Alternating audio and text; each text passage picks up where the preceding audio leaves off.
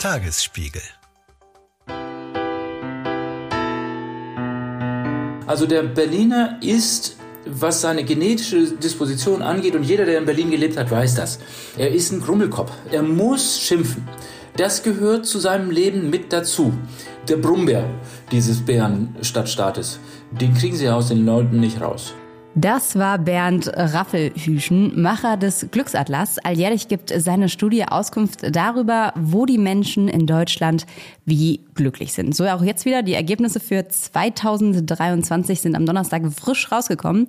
Und wir schauen die uns heute mit Blick auf Berlin mal genauer an. Warum sind die Menschen hier so unzufrieden? Ist es die Stadt? Sind es die Bewohner? Und wie kann das eigentlich besser werden? Mein Name ist Ann-Kathrin Hipp vom Tagesspiegel Checkpoint. Und ich bin Anke Mürre, stellvertretende Chefredakteurin beim Tagesspiegel.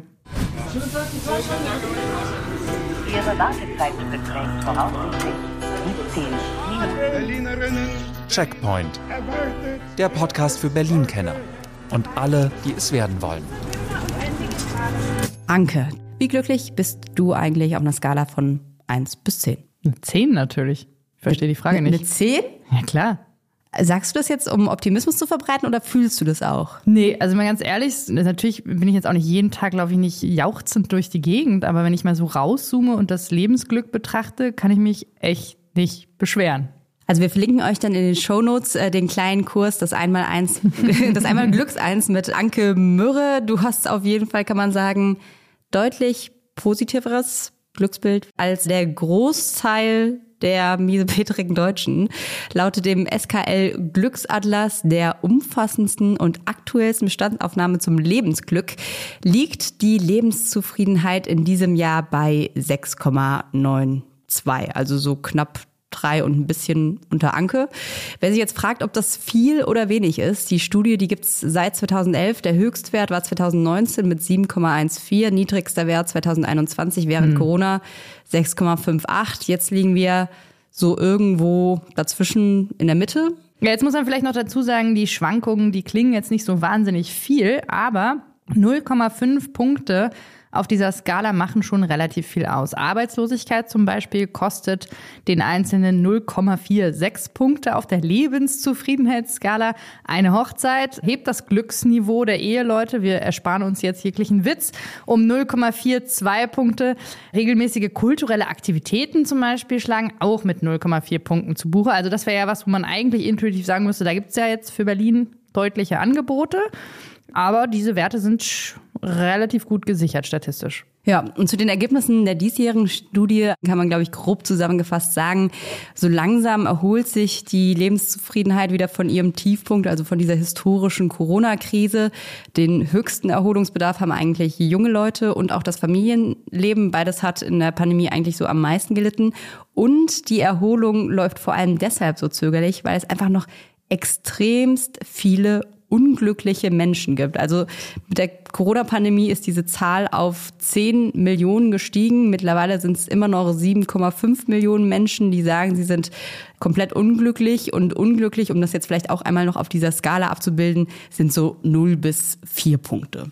Ansonsten lässt sich noch sagen, dass es auch beim Glück einen Gender Gap gibt. Frauen sind seit der Pandemie 0,06 Punkte unzufriedener als Männer. Also da kann man aber, glaube ich, sagen, der Wert ist nicht so wahnsinnig hoch. Das stimmt. Dafür ist der Wert zwischen Osten und Westen tatsächlich ein bisschen höher. Das sind 0,2 Punkte. Und diese Kluft, die ist während Corona fast geschlossen worden, aber klafft jetzt wieder ein bisschen weiter auseinander. Und es gibt eben das Bundesländer-Gap. Ja, und da ist Schleswig-Holstein zum elften Mal in Folge mit 7,21 Punkten das glücklichste Bundesland in Deutschland. Den zweiten Platz belegt Hamburg und den dritten natürlich Bayern. Bayern. Ja, da sind sie wohl auch glücklich, ob das wegen oder trotz, mag, egal. Ähm, Weil die so viel Bier trinken, weil das Bier da so gut schmeckt. Genau. Berlin landet auf jeden Fall mit seinen 6,62 Punkten auf dem drittletzten Platz, Platz 14. Nur Saarland und Mecklenburg-Vorpommern, da sind die Menschen noch unglücklicher als hier. Heißt grob gesagt, wenn wir uns das jetzt nochmal in diesen 0,5er Schritten vorstellen wollen, in der Berlin müssten die Leute im Prinzip zweimal heiraten, um das Niveau von Schleswig-Holstein aber zu erreichen. gleichzeitig, ne? Ja, oder Schleswig-Holstein, da müssen die Leute alle arbeitslos werden, dann hätten sie auch das Berliner Niveau. Das wünschen wir auch niemandem. Das wünschen wir niemanden. Aber grundsätzlich ist es dieser Berlin liegt hinten Trend, eine Tendenz, die sich seit Jahren so durchzieht. Die Berlinerinnen und Berliner gehören seit dem Start der Studie im Jahr 2011 immer zu den unglücklicheren und dümpeln in der Regel so auf den unteren vier Plätzen rum.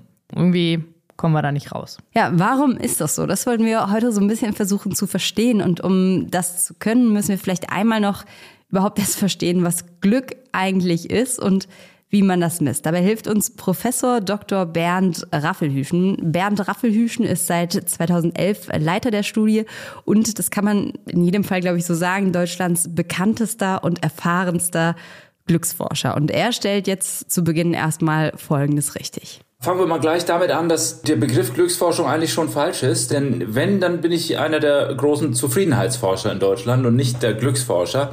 Die Zufriedenheit ist was ganz anderes. Zufriedenheit ist nicht zufällig. Das Glück ist zufällig. Ich habe zufällig das Glück, eben halt einen Lottogewinn zu machen.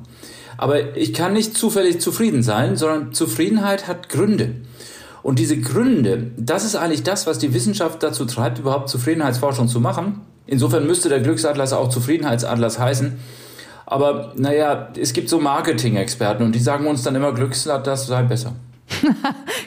Schön. Die Marketing-Experten sagen, Glück ist besser. Na gut, dann nennen wir es auch weiter Glück, wissend, dass wir nicht den Zufall meinen, sondern die Zufriedenheit. Zufriedenheit, ich glaube, das weiß ja auch jeder so ein bisschen selbst, ist ja eigentlich erstmal ein total subjektives Gefühl. Und dieses subjektive Gefühl, das fragen im Prinzip Raffelhüschen und Co. erstmal bei zigtausend Menschen ab. Also in diesem Jahr waren es mehr als 11.000, eine repräsentativer Querschnitt der Gesellschaft. Und die kriegen dann irgendwie einen Fragenkatalog zu insgesamt 14 Bereichen, also Einkommen, Arbeit, Familienleben, Gesundheit und noch ein paar mehr. Und da müssen sie sich jeweils einschätzen. Skala 0 bis 10, so wie das Anke eben gemacht hat, wobei null ganz komplett frustriert ist. Also weiß ich nicht, sowas wie Franziska Giffey nach der Wahlniederlage gegen Kai Wegner und zehn ist dann irgendwie absolut mega dolle happy, so wie Anke oder Kai Wegner nach seinem Wahlsieg. Und der Job von Raffelhüschen ist es dann letztlich, sich mit der Frage zu beschäftigen, durch welche inneren und äußeren Faktoren dieses subjektive Empfinden von 0 bis 10 und alles, was irgendwie dazwischen liegt, wie das genau beeinflusst wird.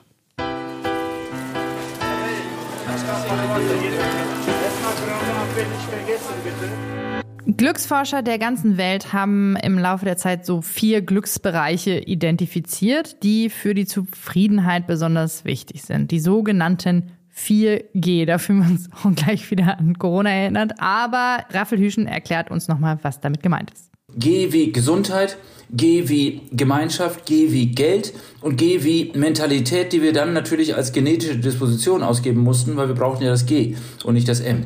So, und äh, so haben wir versucht zu erklären, was zufrieden macht. Also ein gesunder Mensch, der gesund ist, der aber vor allen Dingen nicht nur gesund ist, sondern auch an seiner Gesundheit arbeitet, das ist ein zufriedener Mensch.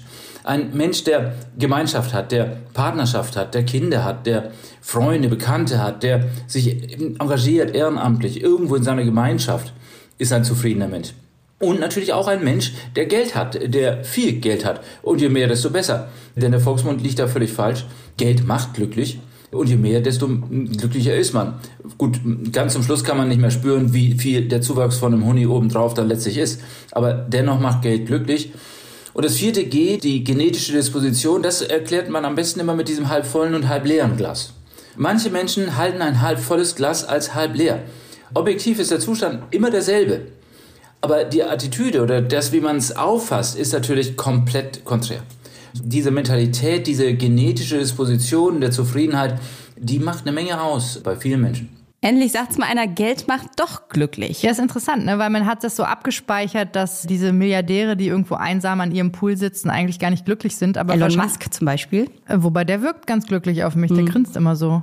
Nee, aber das ist vielleicht auch einfach so eine Erzählung, weil man das gern so hätte. Es ist wahrscheinlich auch wie er sagte, ne, so der nächste Huni, der macht es dann auch nicht wett und wahrscheinlich ist dieser Huni schon ab so einem Grundbedarf. So ein Sockel, ne? Das ist völlig okay und wenn man unter diesem Sockel ist, macht es einfach nur verdammt unglücklich, weil man irgendwie sich gar nichts leisten kann. Aber es sind Naja, weil ich- man halt ständig Sorge hat, ne? Das ist, glaube ich, auch so ein Punkt. Wenn du dir über Geld keine Gedanken machen musst, weil du es einfach hast, und es müssen wahrscheinlich keine Millionen sein, sondern einfach genug, dass du dir keine Sorgen machst, dass du deine Miete bezahlen kannst und deinem Kind ein Weihnachtsgeschenk kaufen kannst, dann ist das vermutlich ein Glücksfaktor. Das finde ich intuitiv sehr nachvollziehbar. Ja, ich finde, die anderen sind auch alle relativ intuitiv. Also Gesundheit, Gemeinschaft, G wie Mentalität, das ergibt alles ähm, soweit Sinn.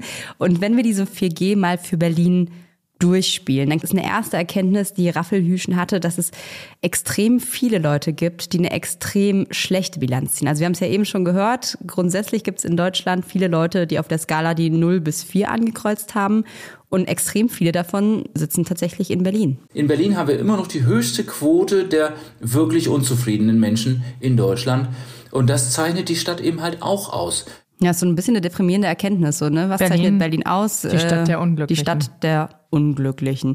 Aber werfen wir doch vielleicht dann mal einen Blick auf diese 4G-Feinanalyse. Also woran liegt's letztlich? Ja, da ist zum einen die Gesundheitszufriedenheit, die ist erstmal gar nicht so schlecht. Ja, was ehrlich gesagt interessant ist, weil man könnte hier auch denken, dass Berlin in dieser Kategorie Spitzenreiter ist oder sein könnte, weil Berlin ist im Vergleich zu den anderen Bundesländern tatsächlich relativ jung. Also wenn man jetzt zum Beispiel Brandenburg und Berlin sich anguckt, da sind die Berliner und Berlinerinnen im Schnitt so ungefähr fünf Jahre jünger. Und es ist ja so, dass wer jünger ist, ist gesünder und der ist dann auch eigentlich zufriedener, würde man eigentlich denken. Aber die Krux ist so ein bisschen, dass es hier in Berlin überdurchschnittlich viele psychische Erkrankungen gibt im Vergleich zum Bundesschnitt. Das RKI hat dazu tatsächlich auch mal eine Studie gemacht, die hat versucht zu untersuchen, warum es hier mehr Menschen gibt, die psychisch erkrankt sind. Man hat da versucht, so ein paar Faktoren zu kristallisieren. Das eine war die Belastung durch das, was um uns herum ist, sozusagen, also Lärm- und Umweltbelastung zum Beispiel. Das zweite ist die räumliche Konzentration von Personen mit individuellen Risikofaktoren, wie es heißt. Und es gibt auch wohl noch eine nicht näher bestimmte Anziehungskraft Berlins für Menschen mit depressiven Symptomen. Also für all diese drei Punkte gibt es wissenschaftliche Belege. Ja, das führt dann dazu, dass die Gesundheitszufriedenheit am Ende eben doch nur durchschnittlich ist. Zweites G ist das Geld. Und da waren bis 2020 die Berlinerinnen und Berliner noch überdurchschnittlich mit ihrem Einkommen zufrieden, was ja erstmal überraschend ist. Jetzt liegen sie unter dem Durchschnitt. Also da hat Corona eine richtige Kehrtwende gebracht. Also das Bruttomonatseinkommen ist zwar noch einigermaßen im Mittelfeld, aber man muss sagen, Berlin hat eine wahnsinnig hohe Arbeitslosenquote. Das ist die zweithöchste Arbeitslosenquote in Gesamtdeutschland. Noch mehr Arbeitslose gibt es nur in Bremen. Berlin hatte zuletzt auch die meisten Unternehmensinsolvenzen. Und was beim Thema Einkommenszufriedenheit natürlich auch mit reinspielt, ist nicht nur die Frage, wie viel verdiene ich, sondern den Punkt, den wir eben auch schon so ein bisschen hatten, was kann ich mir am Ende von meinem Geld leisten? Und da lohnt natürlich auch irgendwie ein Blick auf die Berliner Mietenentwicklung der vergangenen Jahre. Da muss man kein Fuchs sein, um zu ahnen, selbst wenn das Gehalt bei allen gleich geblieben ist, wenn ich mir meine Wohnung nicht mehr so richtig leisten kann, macht mich das am Ende natürlich nicht so richtig dolle froh. Ja, oder wenn ich das Gefühl habe, ich bin halt eingemauert, weil ich nie wieder umziehen kann, weil um mich herum die Mieten sich verdreifacht haben. Das dritte G ist die Gemeinschaft. Das spielt ja auch rein, dass man nicht umziehen will, nämlich der Kiez. Und dort will man bleiben. Und es ist interessant, dass die Studie sich vor allem auf den Punkt Familie stützt. Also wie zufrieden sind sie mit ihrem Familienleben? Anke, 10 von 10. Natürlich. Ja, äh, du hast äh, das Glück vielleicht, dass du nicht in einem Single-Haushalt lebst. In Berlin sind ja tatsächlich 50 Prozent, was ich echt wahnsinnig viel finde, auch wenn man ja immer hört, die Single-Hauptstadt. Aber es sind knapp 50 Prozent, die auch alleine in ihrer Wohnung wohnen, was natürlich im Zweifel dazu führt, dass man mal alleine ist, sich ein bisschen isoliert fühlt. Natürlich während der Corona-Zeit war das noch mal viel krasser, dass man dann irgendwie nur die eine Haushaltsperson woanders hatte. Aber auch ansonsten ist das vielleicht ein Punkt, der erklärt, warum Berlin da leicht unter Bundesdurchschnitt liegt. Was man definitiv sagen kann, ist, dass diese drei Gs, die wir bisher hatten, also Gesundheit, Geld und Gemeinschaft, auf der Zufriedenheitsskala insgesamt nur einen leichten Ausschlag nach unten ausmachen für Berlin. Das rechtfertigt noch nicht den drittletzten Platz im Ranking, sondern Ja, jetzt, jetzt kommt das G wie Mentalität ins Spiel oder wie der Berliner hier sagen würde, das G wie Grummeln. Dazu haben wir nochmal Professor Dr. Raffelhüsch. Also der Berliner ist, was seine genetische Disposition angeht, und jeder, der in Berlin gelebt hat, weiß das.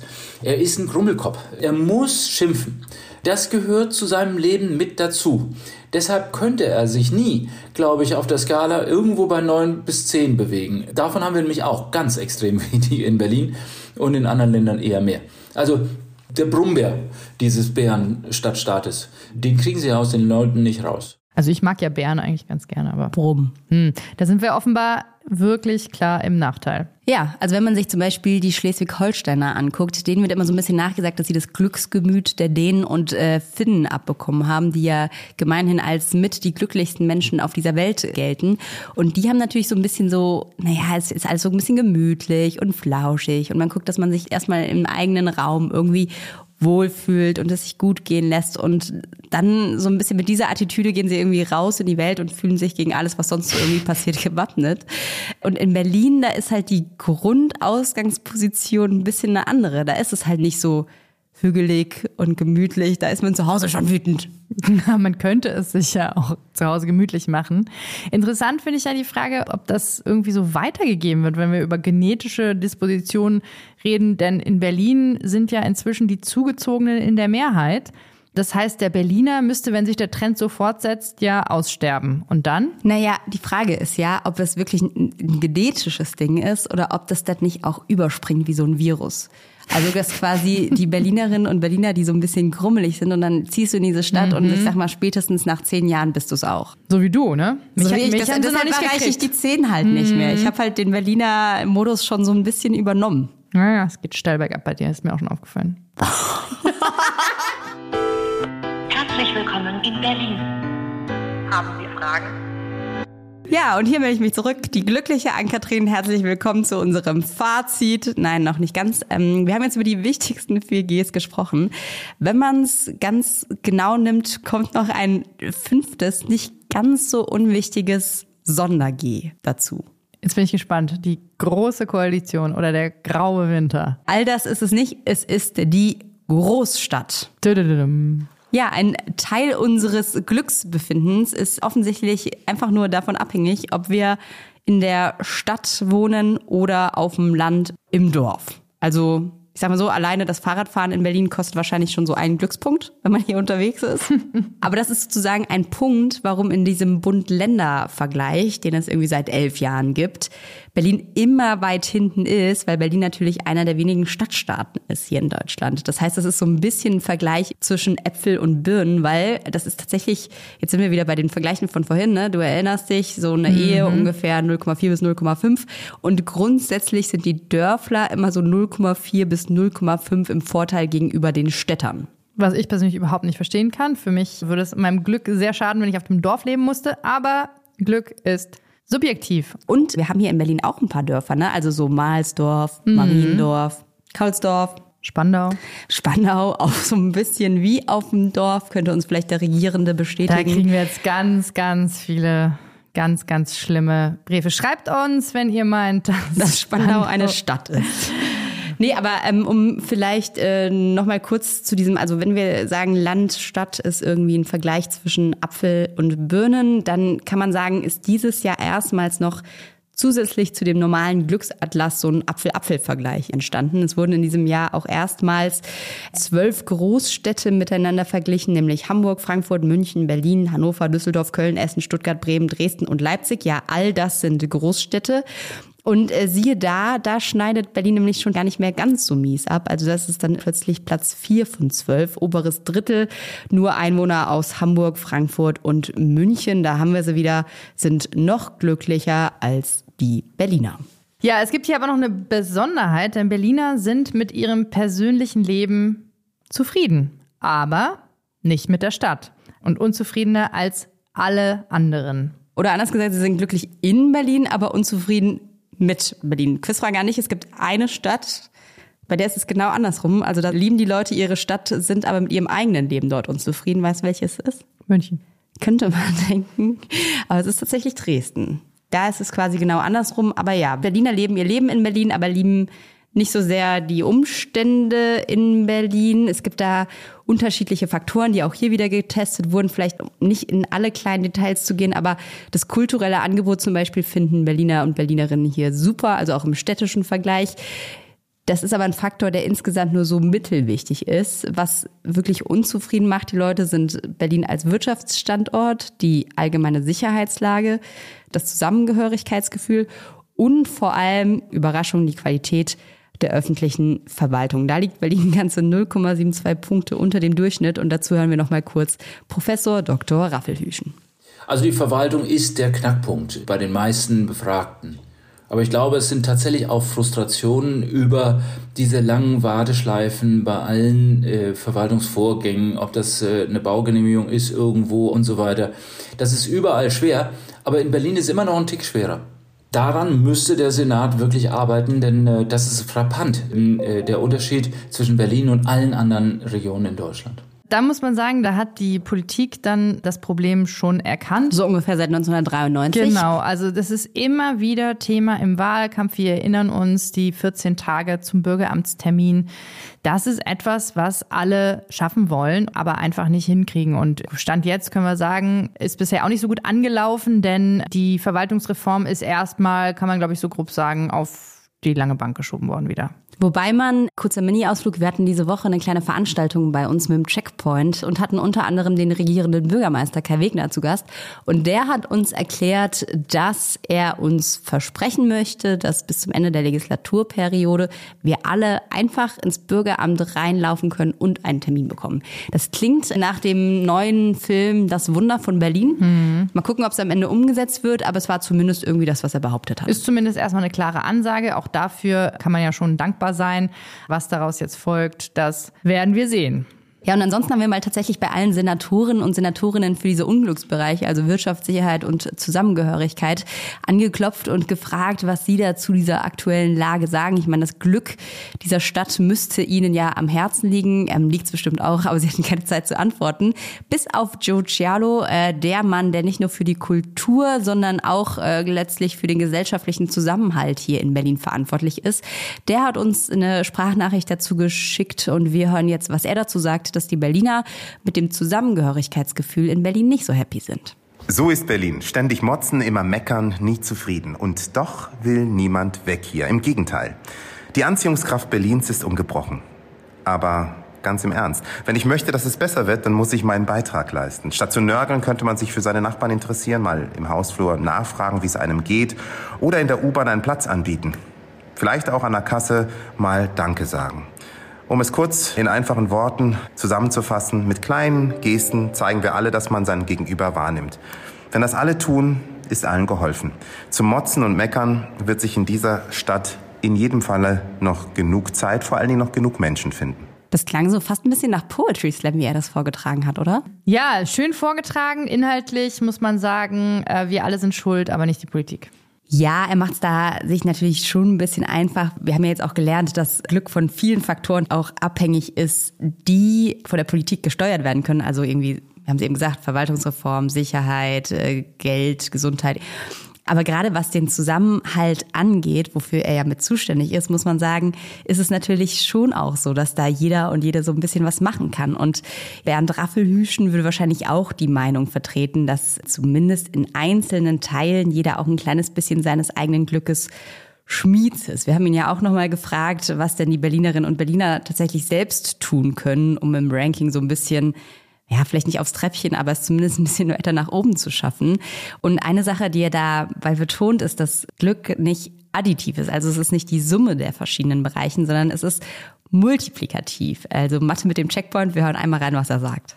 Wenn Variablen der Zufriedenheit multiplikativ zusammengesetzt sind, dann heißt das auf gut Deutsch, dass jemand, der wirklich, sagen wir mal, ein totaler Frustkopf ist, mit Geld und dem besten Gesundheitszustand der Welt und den besten Partnerschaften der Welt auch nicht zufrieden wird, denn null mal viel mal viel mal viel macht null. Also der Tipp ist immer der des Zufriedenheitsforschers immer gleich. Äh, Zufriedenheit erwächst nicht aus der Spitze, Zufriedenheit erwächst aus dem Mixtum Compositum, aus dem, was insgesamt da ist. Und daran muss der Berliner dann halt arbeiten. Er muss sich einfach mal auch ruhig hinsetzen und denken, das ist jetzt keine schlechte Welt. Äh, er muss hin und wieder vielleicht mal einfach den Kamin anmachen und sich denken, so schlecht ist es doch auch nicht. Und irgendwo diese Empfinden entwickeln, das, was der Plattdeutsche als plauschig und gemütlich und das Gefühl sollte man vielleicht, äh, dem sollte man etwas näher kommen. So, und wenn ihr jetzt gleich wieder lospoltern wollt und sagt, ich habe aber gar keinen Kamin und meine Wohnung ist eh viel zu klein und ich kann es mir nicht gemütlich machen, dann habt ihr in dieser Folge nicht richtig aufgepasst, denn macht einfach eine Kerze an. Macht's euch schön. Wenn ihr eine Eins erreicht in der Grundzufriedenheit, dann multipliziert sich das andere obendrauf oder so. So ähnlich. Und ich glaube, es ist aber total wichtig, weil gerade auch, ich meine, wir merken es ja jetzt irgendwie, wir haben jetzt viel auch über Corona gesprochen, weil das sozusagen noch die Ausläufer sind, die sich bis heute irgendwie in diesem Glücksgefühl mit zeigen. Aber jetzt kommen ja auch noch ganz viele andere externe Faktoren obendrauf. Die ganzen Krisen auf der ganzen Welt, die sich irgendwie auch auf das Wohlbefinden auswirken. Und ich glaube, da so ein bisschen was zu finden, auch wenn das jetzt immer leichter gesagt ist als getan, wo man so ein bisschen ein Grundgefühl von irgendwie kriegen wir das hin gemeinsam hat, ist wahrscheinlich nicht so schlecht. Weil das ist nämlich auch ein Punkt, diese ganzen Krisen, das hat sich sowohl schon bei Corona gezeigt, aber es zeigt sich ja auch jetzt so ein bisschen mit diesen ganzen Demonstrationen. Die zeigen sich in Berlin immer ein bisschen deutlicher. Also da ist auch wieder diese Stadt-Land-Differenz, die kann man da relativ gut sehen. Ja, das ist natürlich auch ein bisschen die Sache, die uns die Polizeipräsidentin im Interview gesagt hat vor ein paar Wochen dass jede Krise der Welt sich halt immer sofort auch in Berlin zeigt, weil es halt hier so viele Menschen gibt, die aus unterschiedlichsten Kontexten, aus unterschiedlichen Regionen kommen, dass sich der Konflikt hier immer in dieser Stadt fortsetzt. Das heißt, ich kann mich hier auch weniger, kann ich die Augen zumachen und mich verstecken, weil es mich halt und mein eigenes Leben dann immer auch mit betrifft. Das ist, glaube ich, etwas, was man vielleicht in anderen dörflicheren Regionen nicht so unmittelbar immer hat. Ja, und in dem Zusammenhang kann man vielleicht am Ende einfach sagen, seid lieb zueinander. Das kann schon ein kleines bisschen Glück beim anderen vielleicht beeinflussen. Und ansonsten meldet euch bei Anke. Die hat ihren Ratgeber. Das natürlich immer gerne. Wenn ihr äh, Lob und Kritik habt an dieser Folge, könnt ihr uns das immer sehr gerne schreiben an checkpoint.tagesspiegel.de. Ansonsten freuen wir uns über ein Like bei Spotify, Apple oder dem Player eures Vertrauens. Denn das macht uns glücklich. Ja, und wir wünschen euch an dieser Stelle einfach nur alles Glück der Welt, verabschieden uns. Die Redaktion hatte Sönke Matschurek, Produktion Markus Lücker, Musik Anke Mürre. Bis nächste Woche.